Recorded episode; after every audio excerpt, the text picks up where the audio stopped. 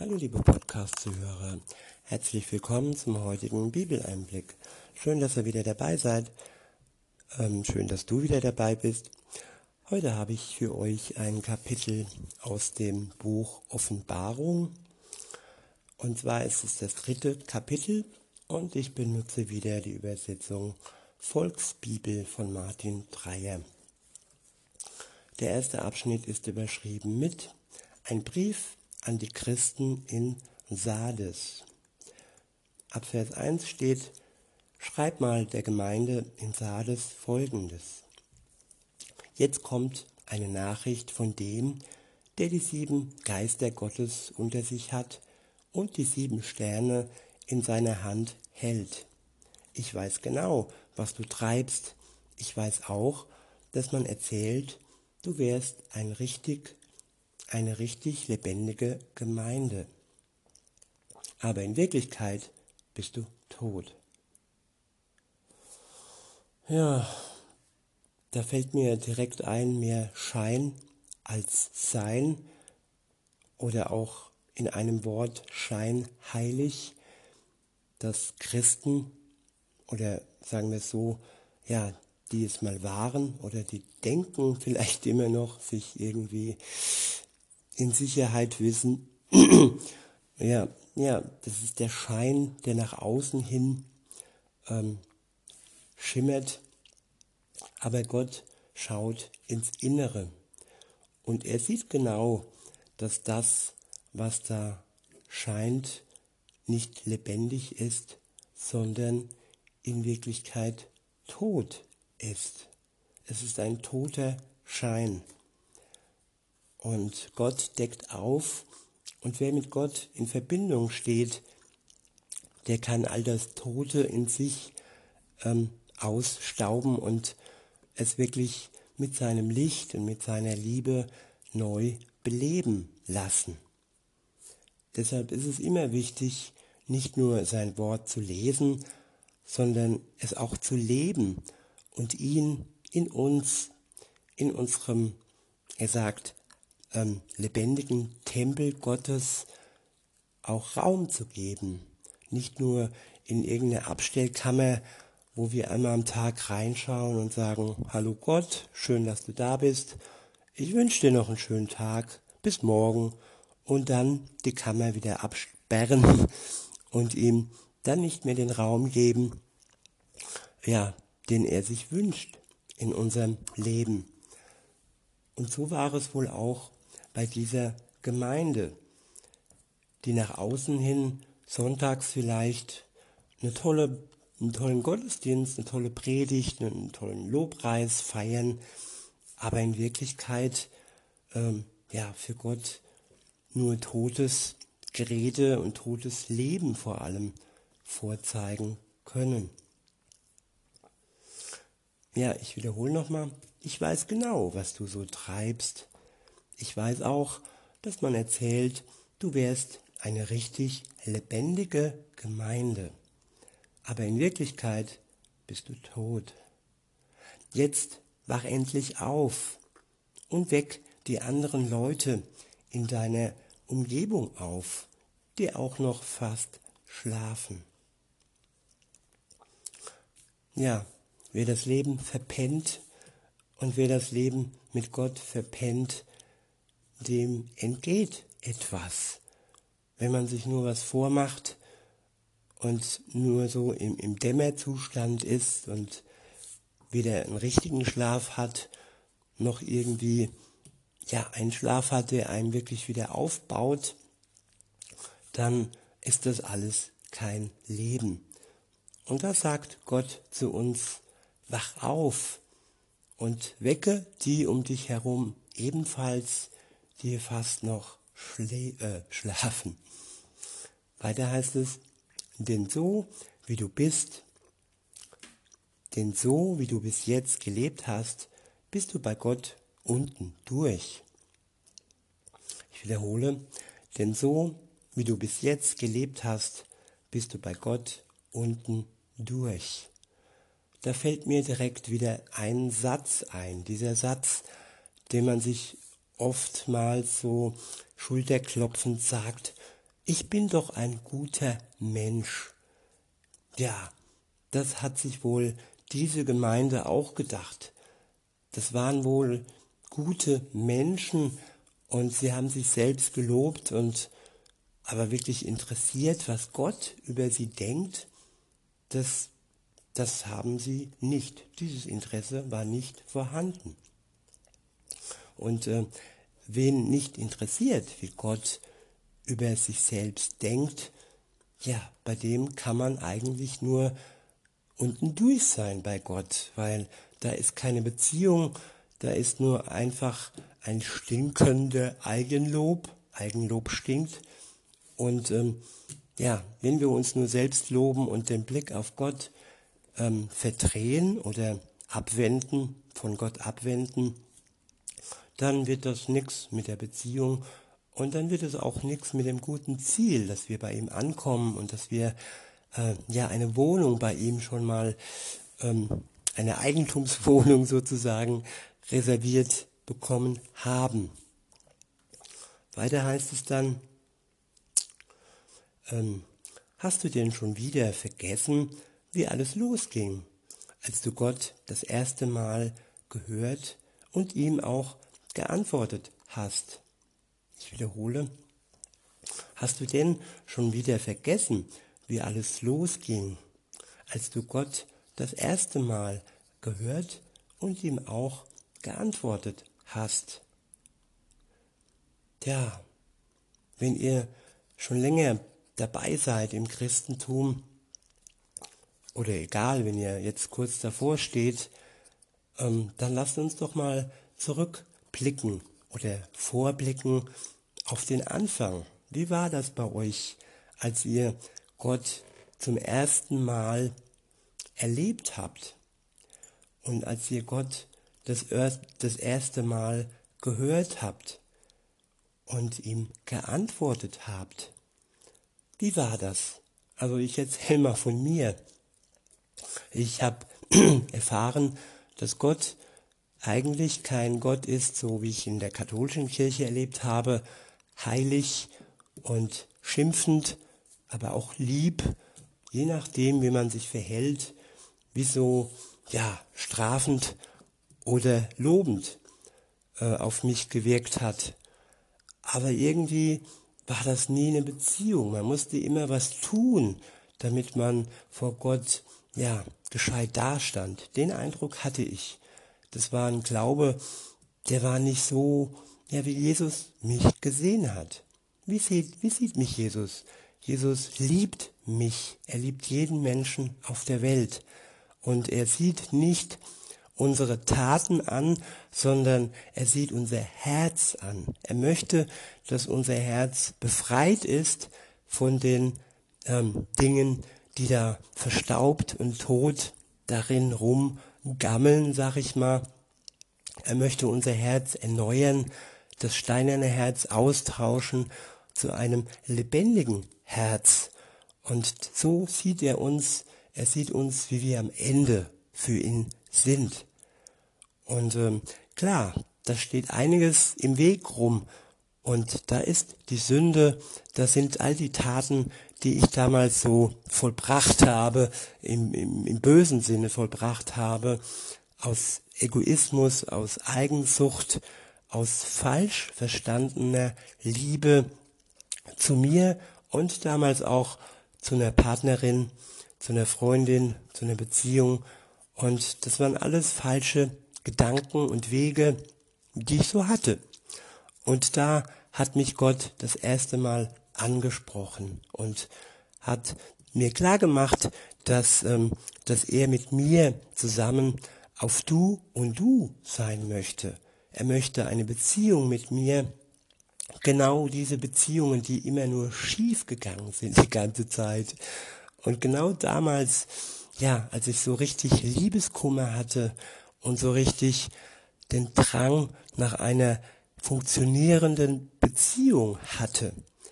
Und da kam Jesus mit dem Plakat und einer Zeltmission, wo, wo darauf stand auf dem Plakat Mut zum Leben mit Jesus.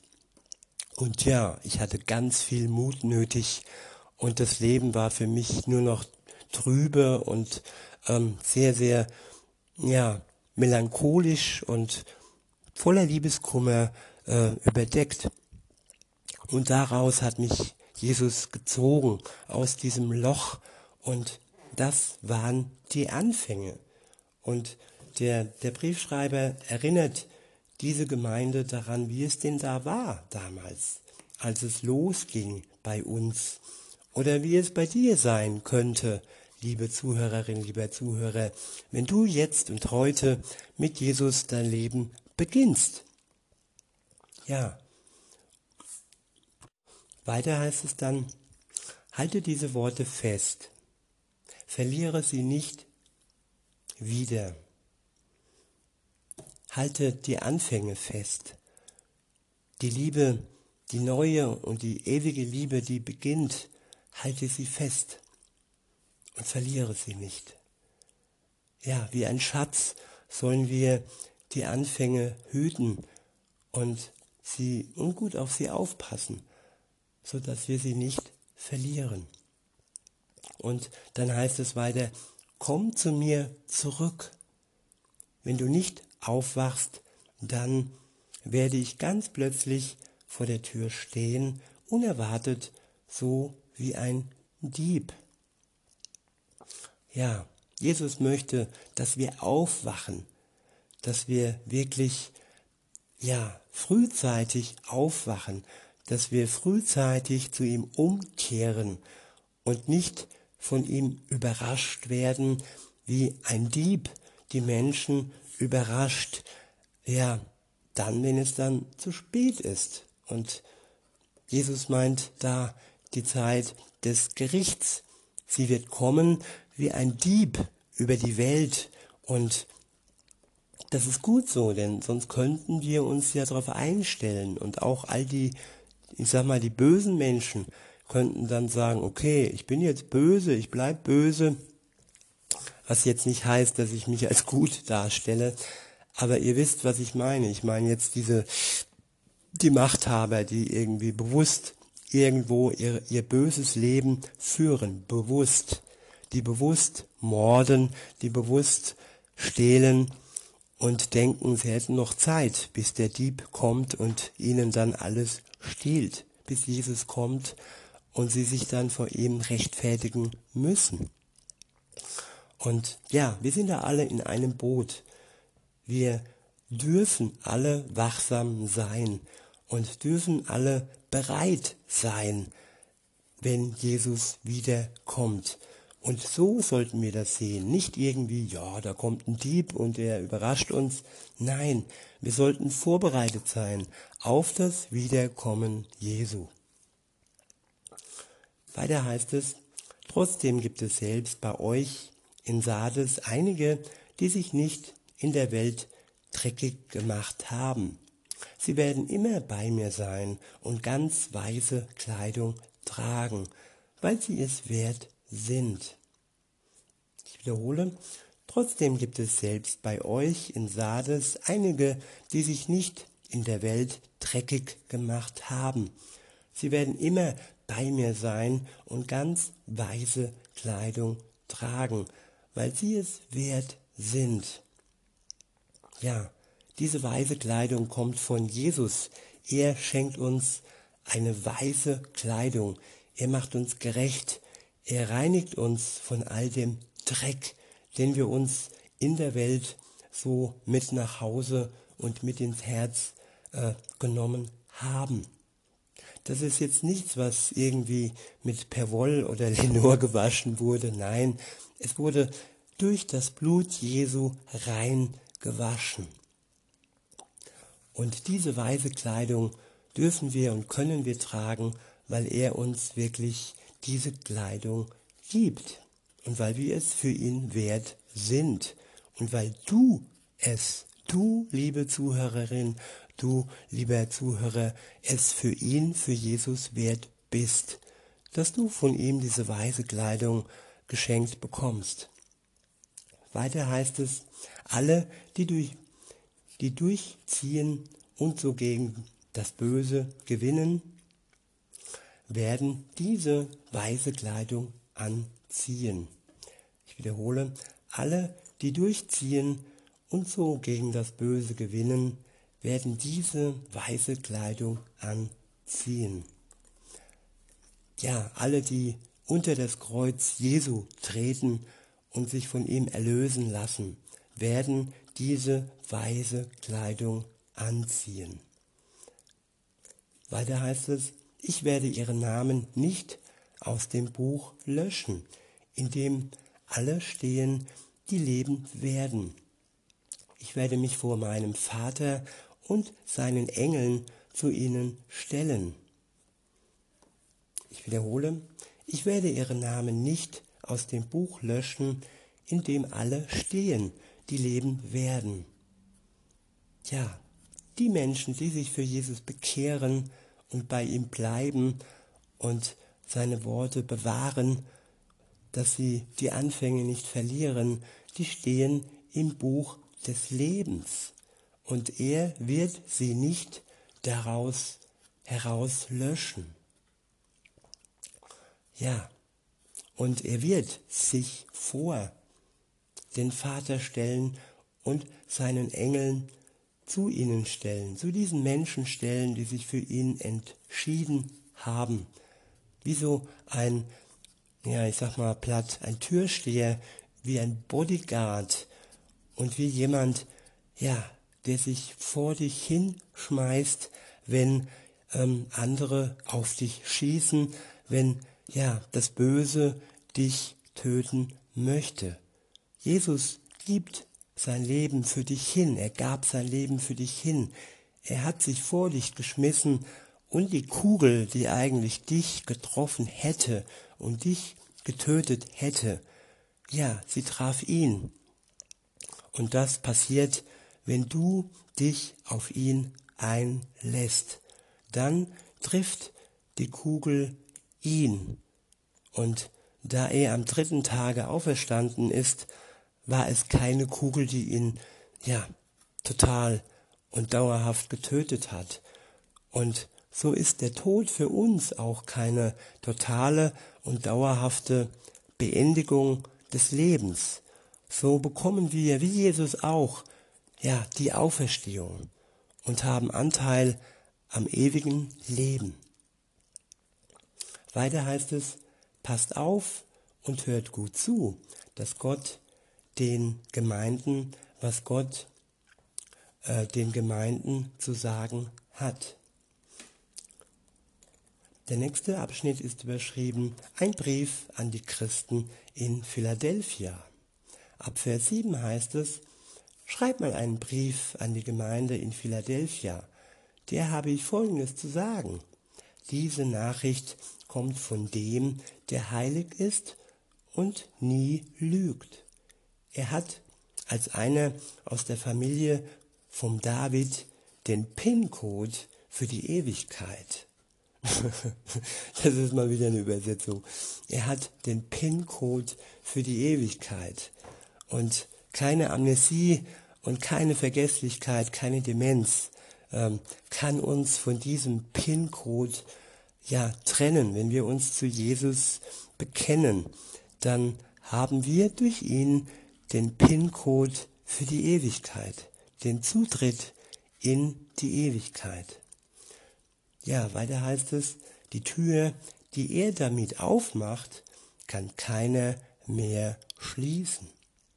Und die Tür, die er verschließt, kann keiner mehr aufmachen.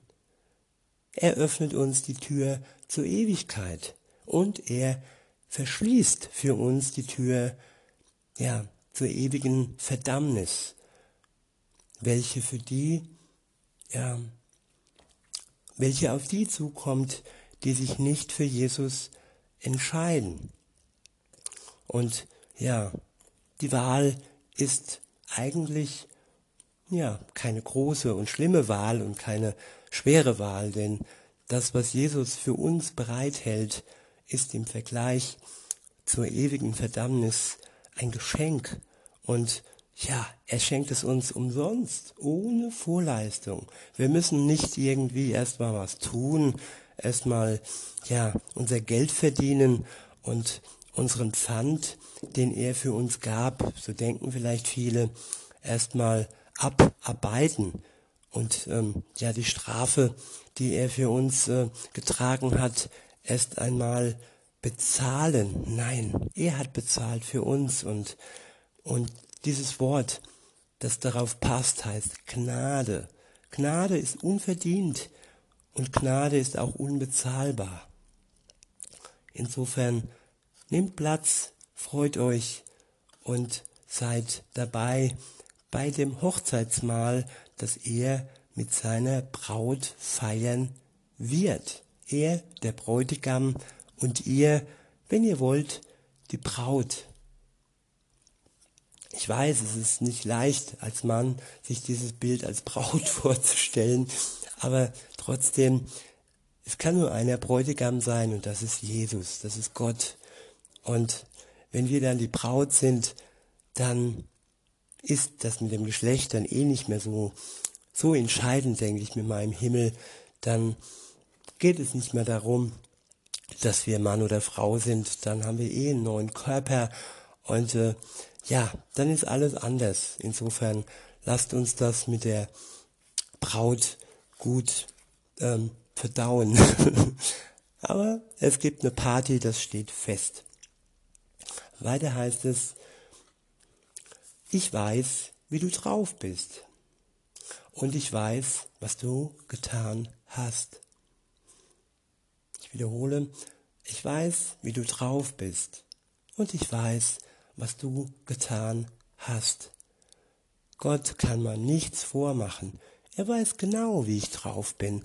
Und er weiß auch genau, was ich getan habe. Wie war das im Paradies, als er Adam traf und Adam so tat, als wäre alles okay, alles cool und so, ne?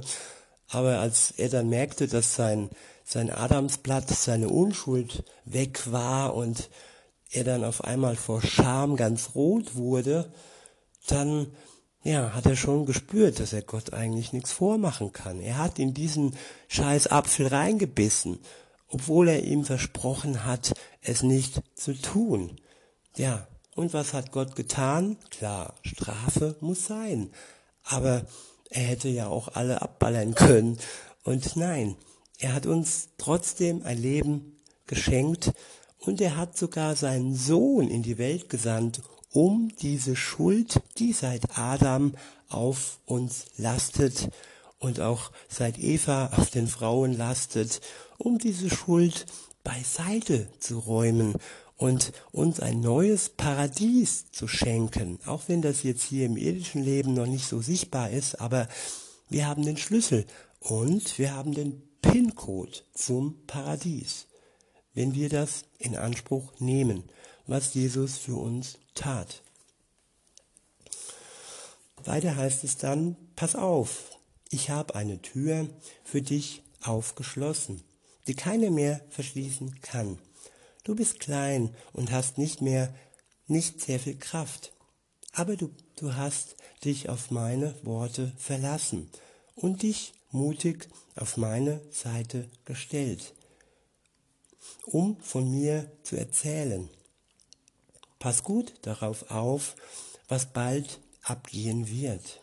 Es werden Leute zu dir kommen, die behaupten, sie wären super fromm und echte Hardcore-Juden, aber die lügen, denn in Wirklichkeit gehören sie zur dunklen Seite, zu den Leuten von Satan. Ich werde diese Menschen dazu bringen, dass sie dich achten und sich dir unterordnen. Sie sollen erkennen, dass ich dich liebe. Ich wiederhole, ich werde diese Menschen, also diese Menschen, die sich dem Satan verschrieben haben und die auf dem Weg des Satans, des Teufels unterwegs sind, diese Menschen wird Gott dazu bringen, dass sie die Menschen achten, und sich ihnen unterordnen, die mit Jesus unterwegs sind, die ein Leben mit Jesus führen. Und diese Menschen sollen erkennen, dass Gott uns liebt, dass er die liebt, ja, die auch ihn lieben und die zu ihm aber Vater sagen und die ihn als Freund haben. Ja, das soll erkennbar werden für die Welt, für die, die mit ihm nicht unterwegs sind. Weiter heißt es, du hast genau das getan, was ich dir gesagt habe. Du hast durchgehalten, darum werde ich dir helfen.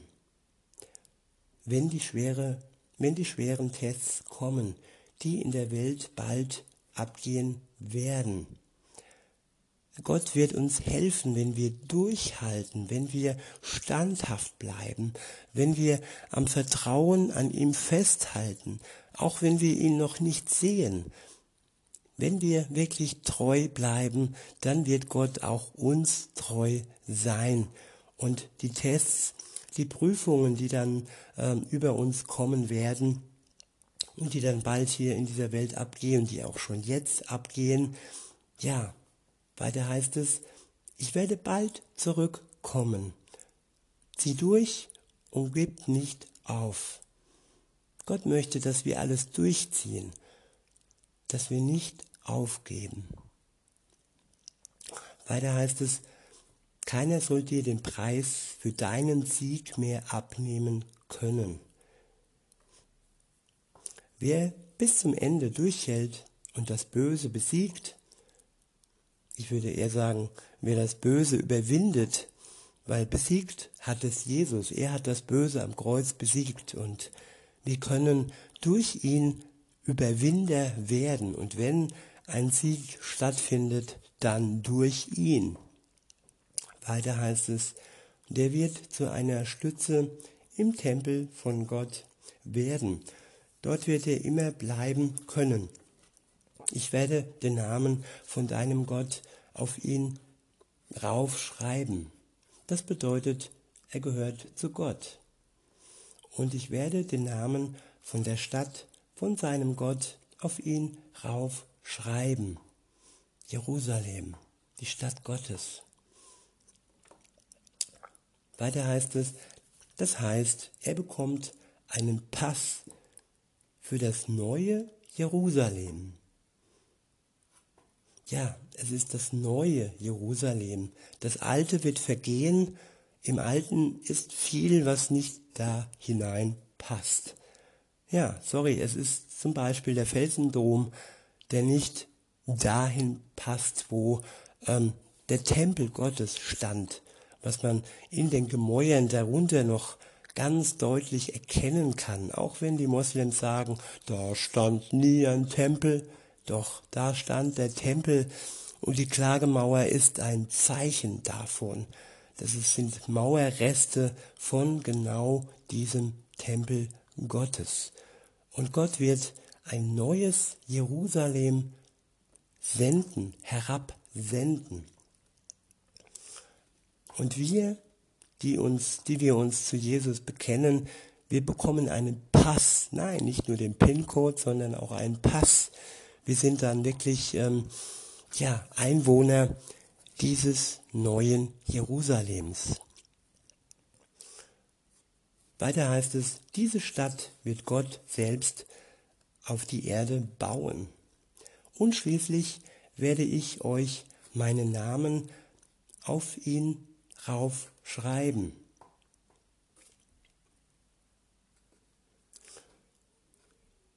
Passt auf und hört gut zu, was Gott durch seinen Geist den Gemeinden zu sagen hat.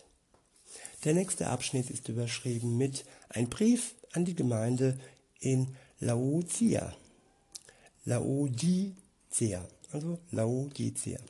Ab Vers 14 heißt es, an die Gemeinde von Laodicea. Schreibt mal Folgendes. Was jetzt kommt, ist von dem, der selbst das Versprechen ist. Von Christus, dem echten, ehrlichen und treuen Zeugen.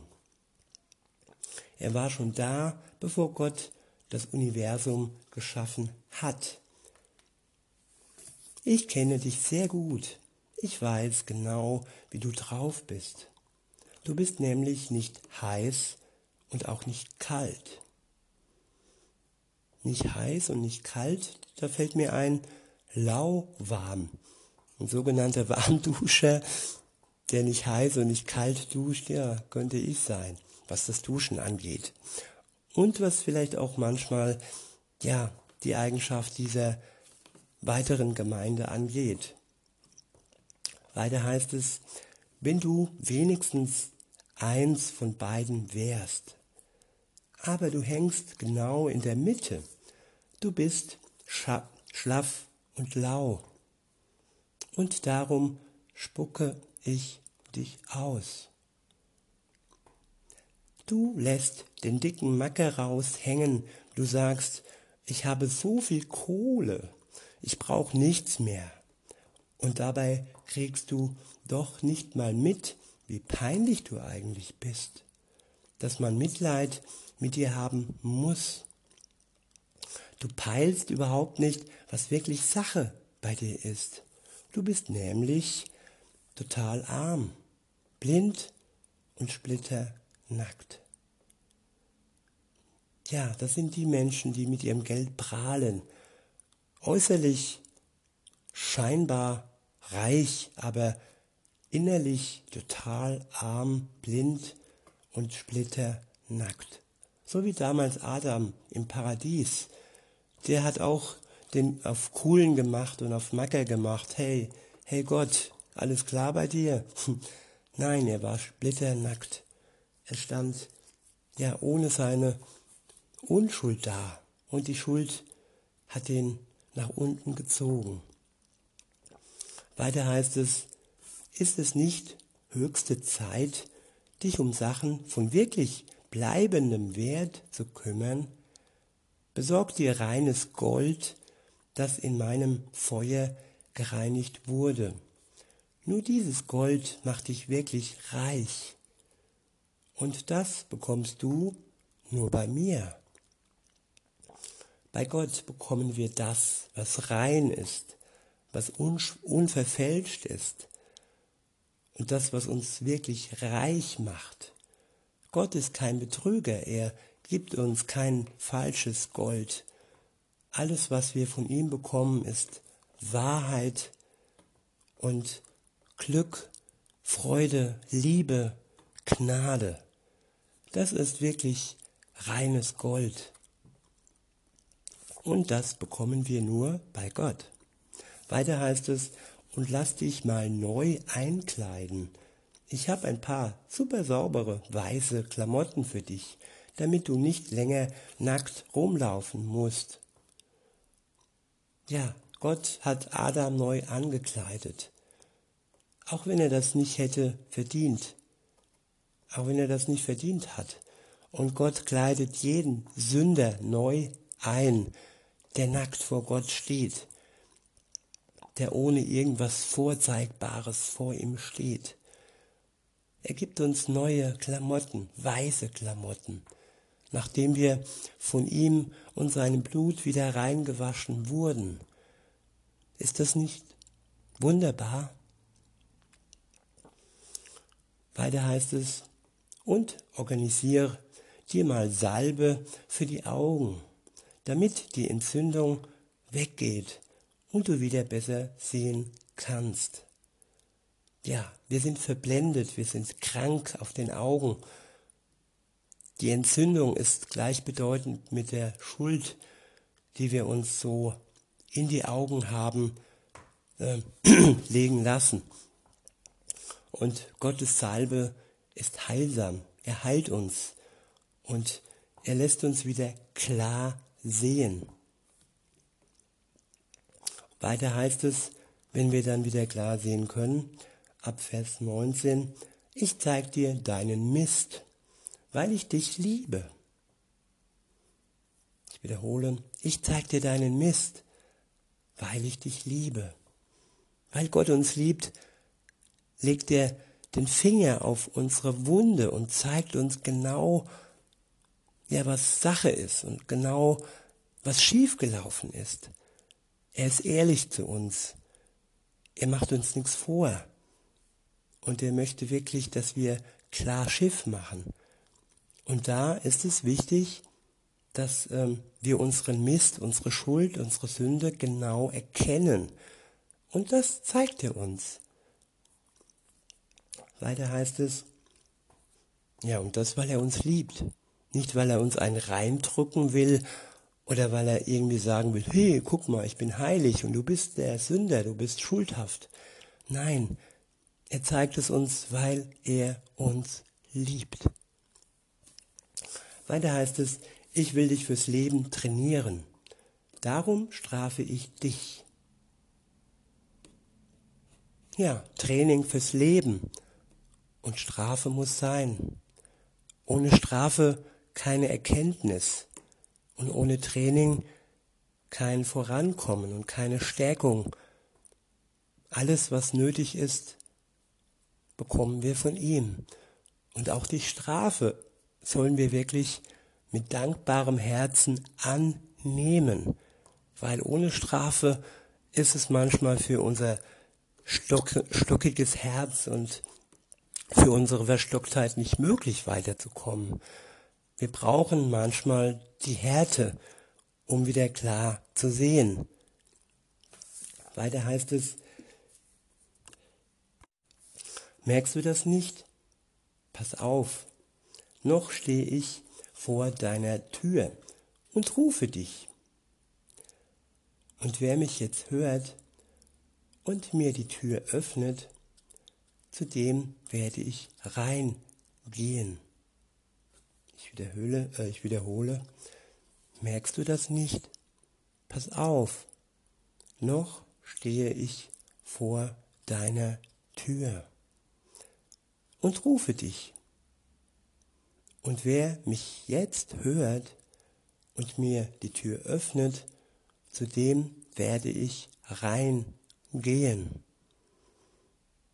Jesus steht vor der Tür des Menschen, der ihn noch nicht kennt und der ihn noch nicht hereingelassen hat. Da, wo Jesus noch draußen ist, praktisch vor der Tür steht, vor der Tür seines Herzens. Und Jesus ruft, vielleicht auch dich, liebe Zuhörerin, vielleicht auch dich, lieber Zuhörer.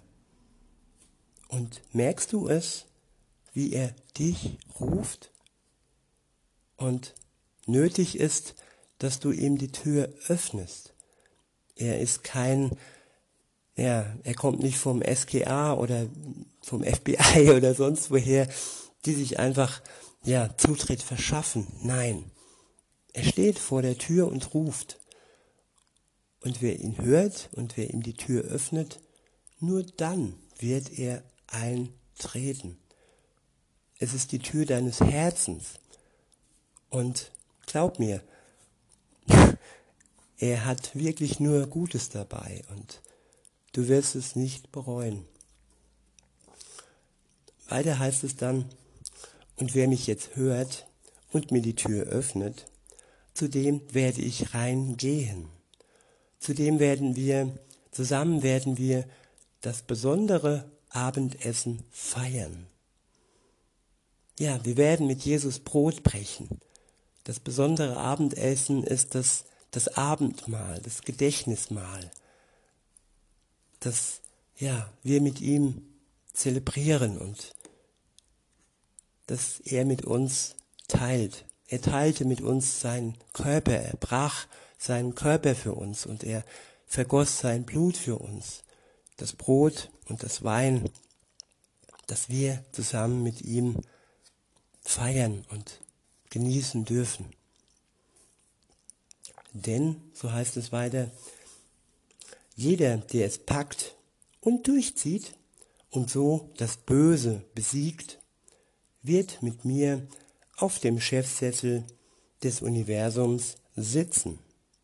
Genauso wie ich es, wie ich es gepackt habe, gesiegt habe und mich mit meinem Vater auf den Chefsessel gesetzt habe. Passt auf und hört genau hin, was der Geist Gottes seinen Gemeinden sagt. ja, genau hinhören.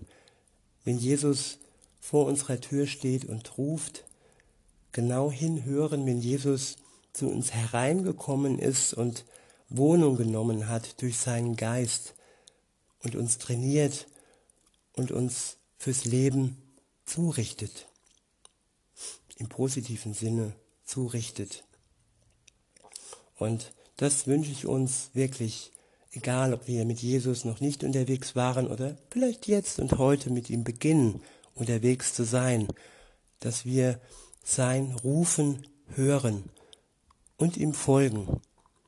In diesem Sinne wünsche ich euch alle noch einen schönen Tag und sag bis denne.